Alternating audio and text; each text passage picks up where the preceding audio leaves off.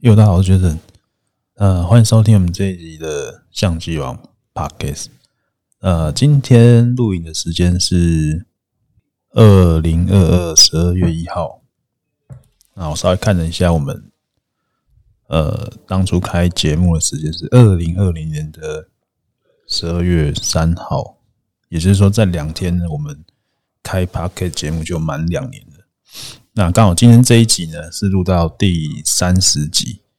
呃，时间过得很快，然后也很就是开心，就是真的有一些听众有在听我们的节目，对，那我们也会在持续的呃继续经营这个节目下去。那只是说最近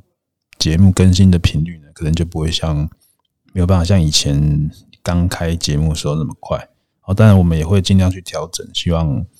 呃，之后可以，呃，如果说有好的话题呢，我们可以再开新的话题，尽量让跟大家多聊一些有关于相机、摄影相关的话题。好，那进入我们今天的主题。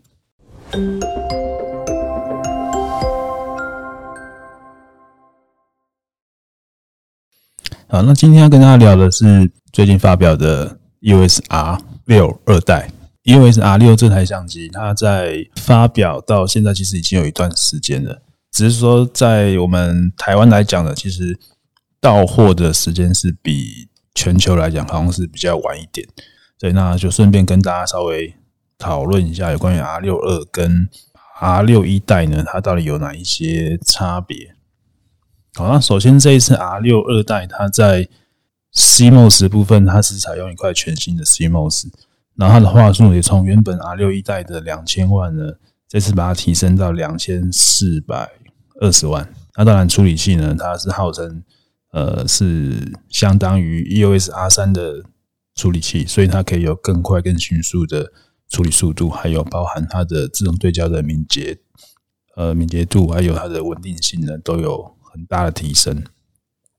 那在体现在规格上呢，稍微跟大家讲一下。呃，高速电子快门呢，它最快从原本 R 六的二十张变成每秒四十张。啊，同时它也新增了跟 R 三一样的全新的 AI 智能对焦模式。哦，它可以去识别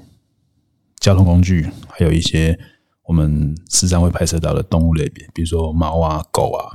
鸟类啊，这些它都是可以去做识别的。那这一次在规格上，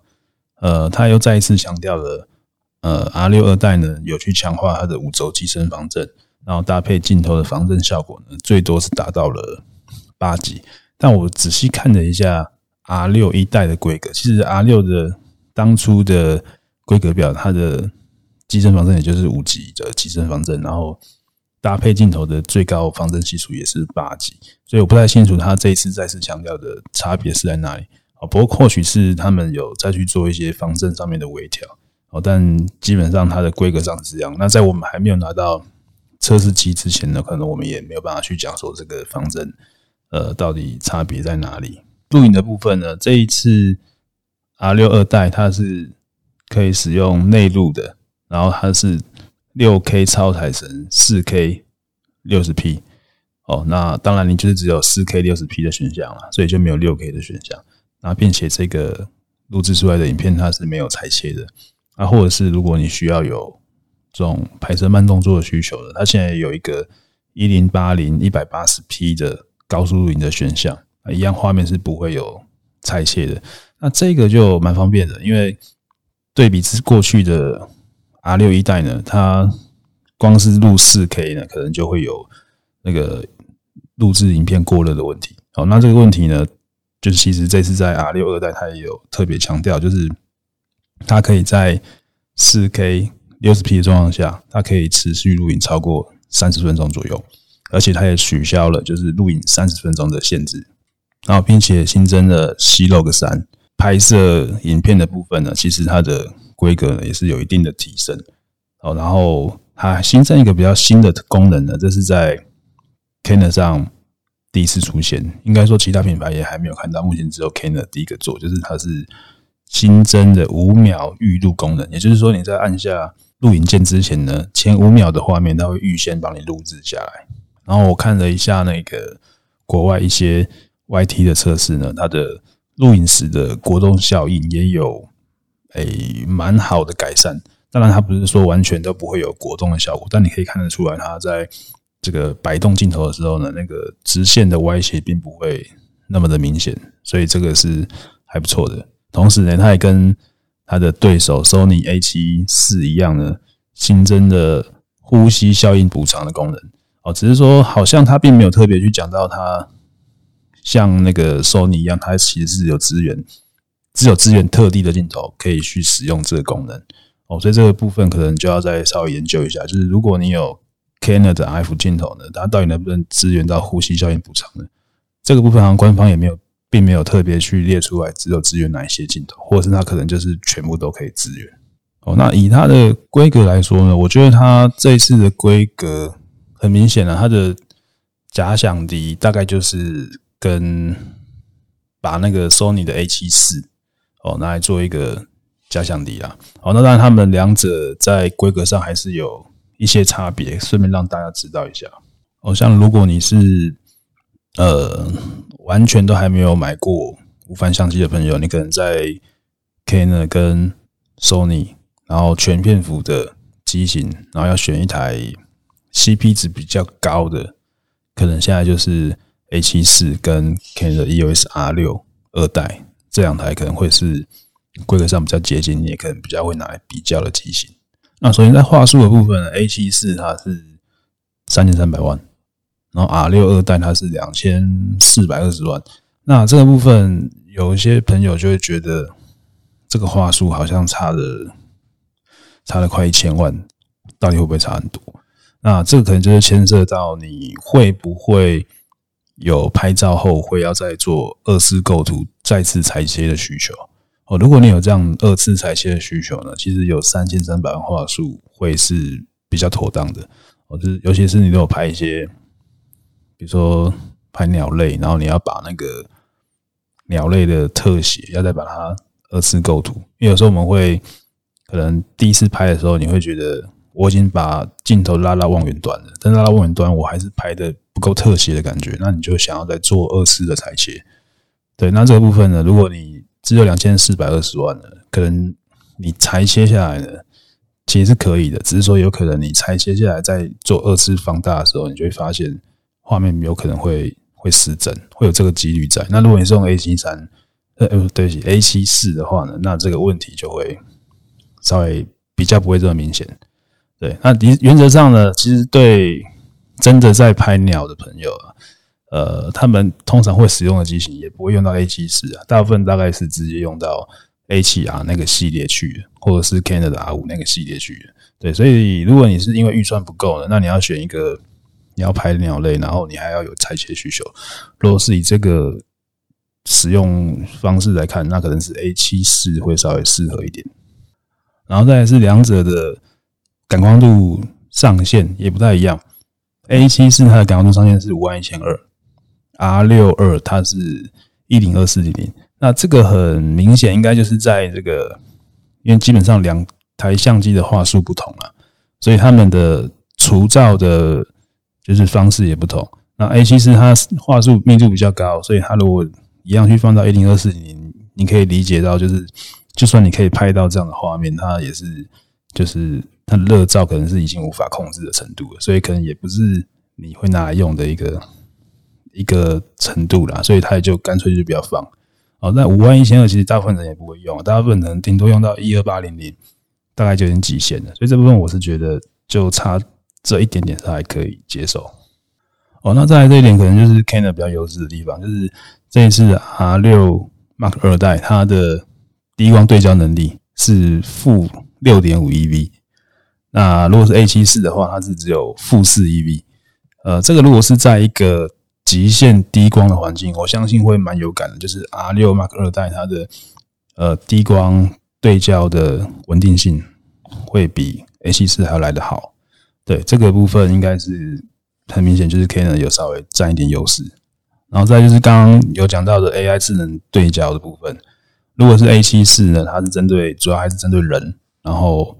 猫狗鸟类的眼睛，它都可以去做侦测。那如果是 R 六二呢？它的自由度会比较高，它可以针对人，还有猫、狗、鸟，还有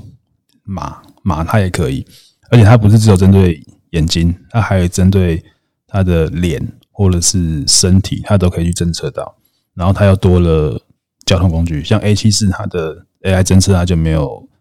交通工具的部分哦。那像汽车啦、摩托车、火车、飞机这个，它就没有办法去做侦测，这就变成是你要自己手动去。就是可能，比如说你要先指定好你要对焦的位置，哦，那这部分如果是用 R 六来拍摄呢，它就会方便蛮多的。然后接着是每秒连拍速度，A 七四它不管是机械快门或者电子快门，它每秒就是十张，哦，那 R 六二就是电子快门每秒四十张，机械快门每秒十二张。好，那以上是针对拍照的部分呢，我觉得。R 六二跟 A 七四比较大的差别。好，那接着我们来讲一下有关于录影的部分。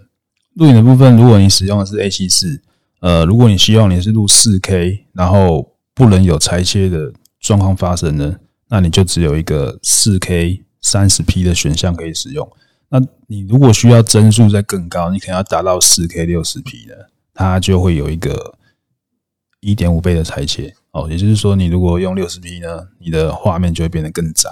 哦，所以它可能使用起来呢就没有那么的方便，除非说你可以接受使用四 K 三十 P 来拍摄。然后它的高速录影呢，它最多就是 Full HD 一百二十帧。哦，那如果是 R 六 Mark 二代呢，它是呃，它可以录四 K 六十 P，而而且它是呃六六 K 压成四 K 的画面，所以画面会比较。在锐利哦，那它的画面呢？你可以选择裁切或不裁切都可以啊，或者是你也可以选择四 K 三十 P 哦。然后如果你要高速录影呢，它有 Full HD 的一百八十帧哦。那如果你有外录的设备的话呢，它也可以去录六 K 六十 P 的，而且可以录到 RAW 档。A 七四呢，它也不是都这个部分都输给。R 六，如果是讲超采部分，它事实上它是三千多万的感光元件，所以它的超采是四 K 三十 P，然后是七 K 的超裁样。哦，所以如果你今天是用四 K 三十 P，其实 A 七四它的画面的锐利度呢，应该不会输，甚至它是用七 K 去去压缩的。然后再来就是录影时间限制，这一次 R 六二它就完全取消了那个三十分钟的录影上限。哦，所以只要在它的呃，四 K 影片录制的过程没有发生过热的问题。好，那现在看一些呃网网络上的测试呢，大概都是在三十分钟、四十分钟都是很稳定的，不会有什么太大问题。那如果你是在户外，可能比较炎热的环境，它有可能就会那个温度计会飙的比较快。对，就可能差不多也是在三四十分钟左右。好，那如果是 A 七四呢，它一样，其实录影也不会有太多的过热的问题，只是说它的录影时间就会有一个上限，它是。二十七分钟啊，但二十七分钟其实对我们一般在做呃短影片的拍摄啊，或者是你就是录制节目，其实基本上也都是够用的。然后再是荧幕的部分呢，我觉得这一点是我个人觉得 Canon 跟 Sony 差别最大的地方，就是触控荧幕的触控功能。这部分我很有感的，就是只要是 Canon 的。触控荧幕嘛，它都会非常的呃快速灵敏，就是说你使用起来按压起来的感觉，都跟你在用手机的感觉非常的接近，所以你在使用上操作上，你都会觉得很直觉，然后它使用起来也会相当简单。那如果是 Sony 的触控荧幕呢，它使用起来的感觉就没有办法像 Canon 这样的感觉，那你大概会用到触控荧幕的机会，可能也只有去。哦，比如说选择对焦点的时候，你要去直接去触控荧幕的那个点，然后去选择你要对焦的位置。只有这个时候可能会用到触控荧幕。那其他部分呢，它就没有办法做到像 Canon 甚至可以用触控荧幕来去操作选单，然后快速调整功能。这些部分呢，Sony 都是用按键来使用，反而会比较快。哦，所以这一点我也是蛮希望 Sony 可以，就是之后呢可以去做一些调整，就是让它这个整个操作界面可以加入。触控的元素在里面，然后并且让这个触控荧幕的触控荧幕的这个反应灵敏度呢，可以让它再变得更好一点。要不然这部分其实体验的感觉跟 Canon 是差蛮多的。然后最后是电力系统的差别，因为两台相机使用的电池都不同，但是官方给出的数据，R 六二代它的拍照，呃，如果使用观景器的话，大概可以拍到七百六十张的照片；如果使用哦，对不起，说反了，如果使用观景器的话，大概是可以拍到四百五十张照片；如果使用 LCD 来拍摄的话，大概可以拍到七百六十张照片。那如果 A 七四呢？如果使用观景器可以拍摄五百二十张照片，如果使用荧幕的话，可以拍摄五百八十张照片。最后是两者的单机售价，呃，R 六二代单机身是台币七万六千九百，A 七四它是单机身台币六万四千九百八十六四九八零，所以这个大概有价差一万一千多块的这个差别啦。也就是说，你看到，其实我刚刚讲上面那些规格，大部分都是 R 六稍微好一点，对，但是 R 六就是唯独在话术上面可能比较吃亏一点，但你其他的规格整体看起来，其实大部分都是 R 六稍微胜出啊。可是它的价格实际上也比 A 七四在再贵了一万多块，所以这个定价策略，其实我也觉得它。还是有点风险，就是说，如果以我以我对就是一般使用者了解啊，除了一些可能工作需求的朋友，他会很清楚他在这两者上面啊，他会比较适合哪一台机型，所以他可能这个这个价差对摄影工作者来讲，我觉得他不会有太多的悬念。但如果是针对新手用户来说呢，我觉得新手用户的心态会比较倾向于是。够用就可以，就是基本上的规格已经这两台规格都已经超过我绝大部分的拍摄需求了。就是说我怎么样使用，我都不用到这台相机的极限规格。所以，那如果是这样来讲呢，我又没有品牌的包袱，就是说我没有什么旧镜头要沿用的，那基本上我就是会选择可能性价比比较高的。那这样看起来，可能 A 七四它的价位还是相对比较低。所以对新手来讲呢，可能还是会有一定的吸引力。然后再来就是这两家现在让我们在销售上最常会感受到的差别，就是其实 Canon 的用家还是很多，但你可以感受到他们的就是来买 Canon 的无反相机的朋友，大部分是铁粉居多，就是他通常是他已经。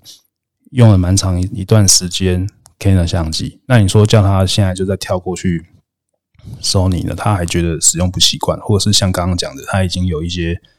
就是旧镜头、单眼相机的镜头。那如果他继续沿用 Canon 系统，他还可以再去透过转接环再去使用那些旧的镜头，通常是有镜头包袱，然后或者是呃，就是特别喜欢 Canon 这个品牌的朋友，他会去支持使用 Canon 的无反相机。好但是如果是 Canon 的用户呢？呃，不好意思，如果是 Sony 的用户呢，他就不太一样。通常 Sony 的用户呢，他不见得是特别喜欢 Sony 这个品牌，他反而是直接从就是价位出发。我的预算上限是多少？我定在这边，那可能就是左看右看就是 Sony 比较适合。为什么？因为因为 Sony 它的伊曼它这个接环有开放让。其他厂商来研发镜头，哦，所以说变成我今天如果进入 Sony 系统啊，我今天要选择一颗，可能最常会有人问到，就是我要买一颗二四七十二点八的镜头，哦，那我可能我的选择就不会只有 Sony 的 GM 二四七十 F 二点八一代或是二代，我还可以有其他的选择，比如说我可以有 Tamron 的，我可以有 Sigma 的。对，我可以有其他厂商来支援我。那我今天我选择的 Tamron 或者 Sigma 的镜头，其实我要拿出来的预算呢，就不需要拿出这么多。那当然，我也知道，可能这这镜头其他品牌的镜头呢，在规格上跟原厂它还是有一定的差别。但是毕竟我的预算的上限就是在这边，哦，所以如果今天 R 六二代。我一样要去选一支二四七十的镜头，那我就是只有一个 R F 二四七十 F 二点八的这个选择。那对我来讲呢，我的整体预算就会拉出来高太多了。我拿不出这个预算，就算我很喜，我再怎么喜欢这台相机，我可能还是买不下去。我觉得这个是现在 Canon 在就是要抢市场的，比较容易会遇到这样的问题。因为以前在过去在单眼时代，其实不管是 Canon 或是尼康，他们都是有开放接环，让这些这些镜头厂商去。去研发设计镜镜头的，哦，但是现在到了无反时代呢，其实 Canon 它就比较坚持，就是呃使用自己的接环，然后它也没有开放给其他人来设计的时候呢，你这个就会有点像说，不管你的相机的规格做得再好，但是对我来讲，我预算不够啊，我就是玩不起你这个这个镜头系统，因为你现在就是没有推出，就算你自己做好了，你还是没有推出可能更符合。一般使用者比较亲民价位的一个标准镜头，没有这样的选择出来，可能这一些新手朋友啊、入门者，他们就只能抱持一个观望的态度，哦，大概是这样子。所以现在这个无反相机的竞争其实越来越激烈呢。那除了厂商要去比规格好坏之外呢，再就是要去看你这个这个系统的呃适配性，就是。你到底能不能，就是让普罗大众的消费者都能够接受你这个镜头系统？它的生态很重要。呃，你如果让我进入这个系统呢，让我可以有好镜头的选择，哦，还是昂贵镜头的选择，但你也要给我经济实惠的选择，哦，或者是呃，像以前会有 Canon 的 EF 五十一点八，哦，那我知道现在 RF 当然有一颗 RF 的。五十一点八 STN，但是这颗镜头，然后再加上一颗十六，还有另外一颗，我记得不到不超过五颗啦，反正就这几颗可以选，然后都定焦镜头，然后针对呃比较轻便的选择，哦，那再来呢也就没有了。所以这部分我觉得对一些预算比较不够的朋友来讲，他们会觉得要要玩 RF 系统呢，确实是可能会他们会玩不起。哦，可能就是目前是这样的一个状态。好，我们休息一下，我们待会再来讲 Sony 的 A7R 五。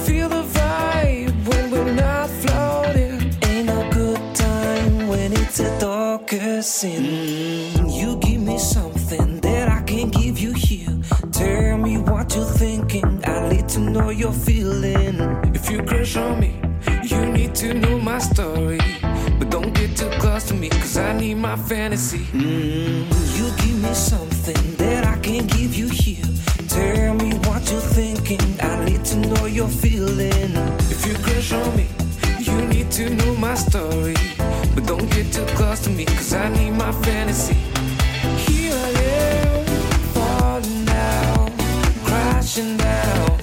and I feel like I don't need you. Here I am, falling now, deep inside, and I feel like I don't need. you.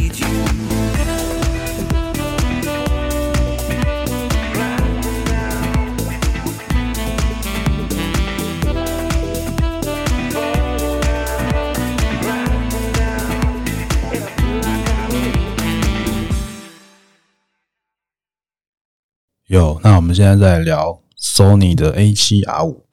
A7R5 跟 A7R4，我们要现在讲这次 A7R5 它做了哪一些改变哦？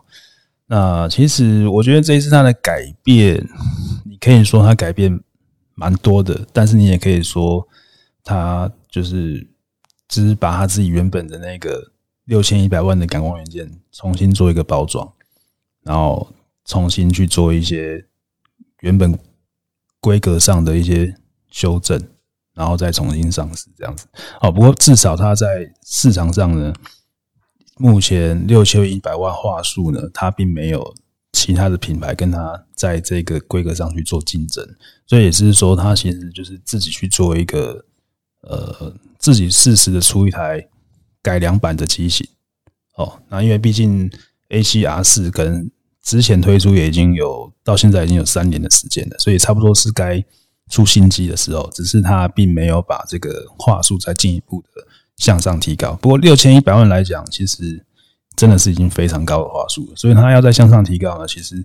技术上的困难要克服，再来就是呃，也要考验消费者哦，你在储存媒介上的一些压力哦，所以这部分我觉得你还是把它平衡在六千一百万呢，其实是可以接受的哦。所以这一次 Sony 呢，其实它是官方直接就承认了 A7R5 它用的跟 A7R4 是同一片感光元件。哦，他就直接这样告诉你哦，但是呢，他当然有去用了一个比较新的影像处理器哦，然后跟刚刚我们讲的 R 六二一样，他就去用新的 AI 处理器，好让它可以在这个智能拍摄上有一些进步。那讲到 A 七 R 五，可能我个人觉得它的变化最大的地方，反而就不是在它的规格的核心，而是在它的外观的架构。第一个是它的。呃，外观的机身厚度就比 A7R 四还要再厚了一些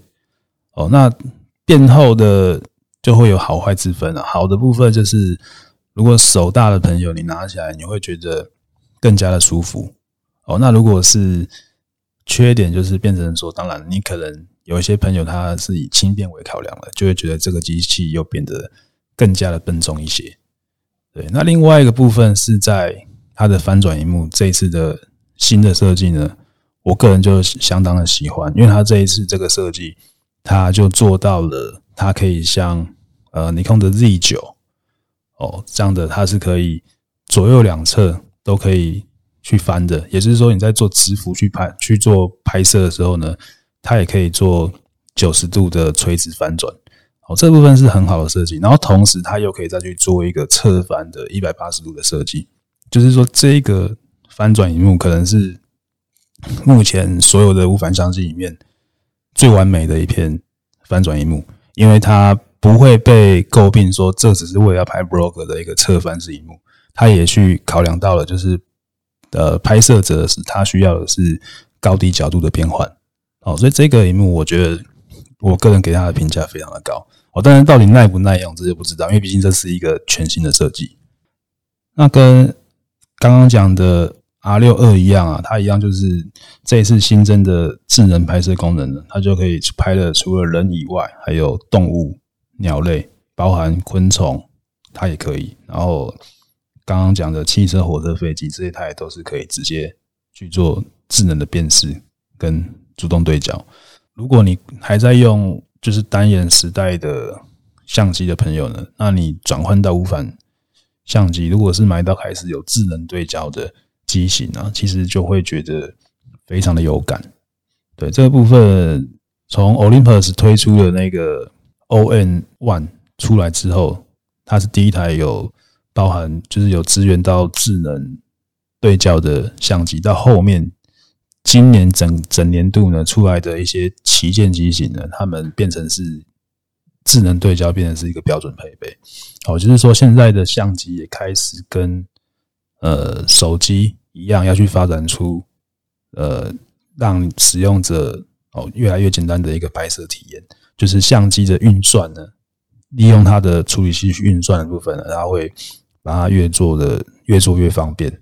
当然，它要做到像手机那么方便呢，可能还有一段路要走，但是至少它厂商已经开始朝这方面呢去做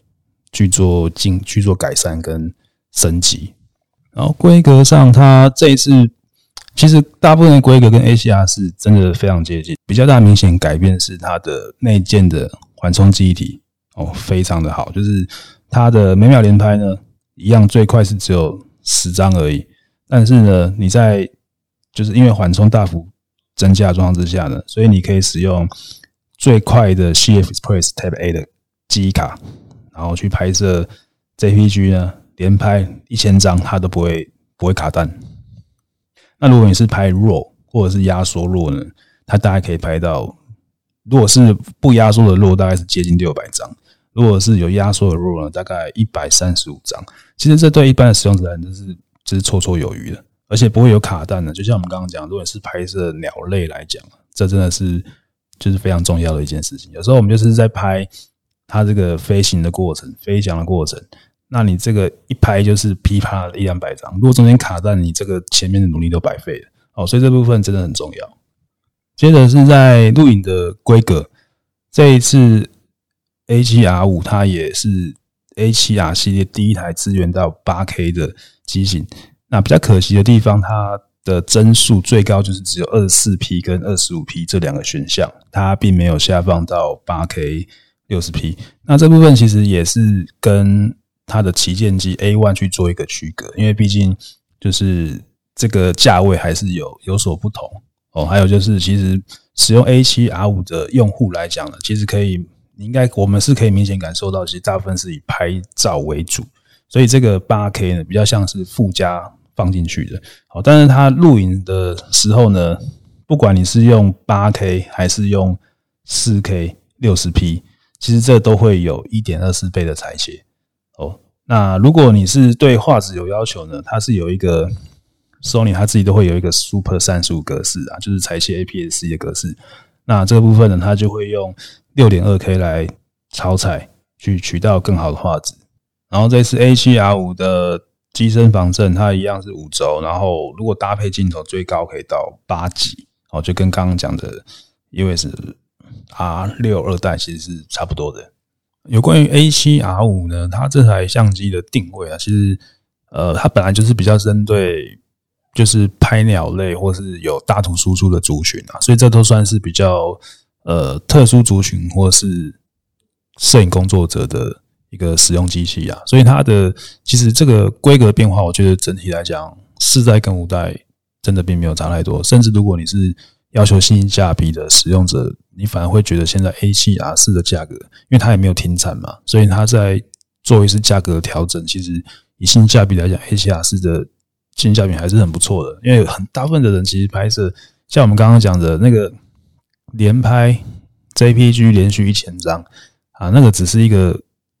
它的官方测试，但实际上真的不会有几个人会去用到这样的一个规格。所以其实如果你真的想说，哎，我就是一般的用途，然后我的要求只要够用就好。其实 A7R4 它还是很香，因为价格又再一次去做修正。那 A7R5 呢，就是你又可以去享受到这一片。我觉得最重要还是这一片，就是全新设计的翻转荧幕。其实也蛮希望它可以把这片翻转荧幕呢，再下放到呃其他的就是无反机型上面，因为这片荧幕真的是非常的棒。好，以上就是我们这一次的节目内容。那如果你有一些你想要听的，可能跟相机相关的，或者是跟摄影相关的一些话题呢，你也可以在我们的 iTunes 上面评论上面的留言呢，让我们知道。好，那我们下期见，拜拜。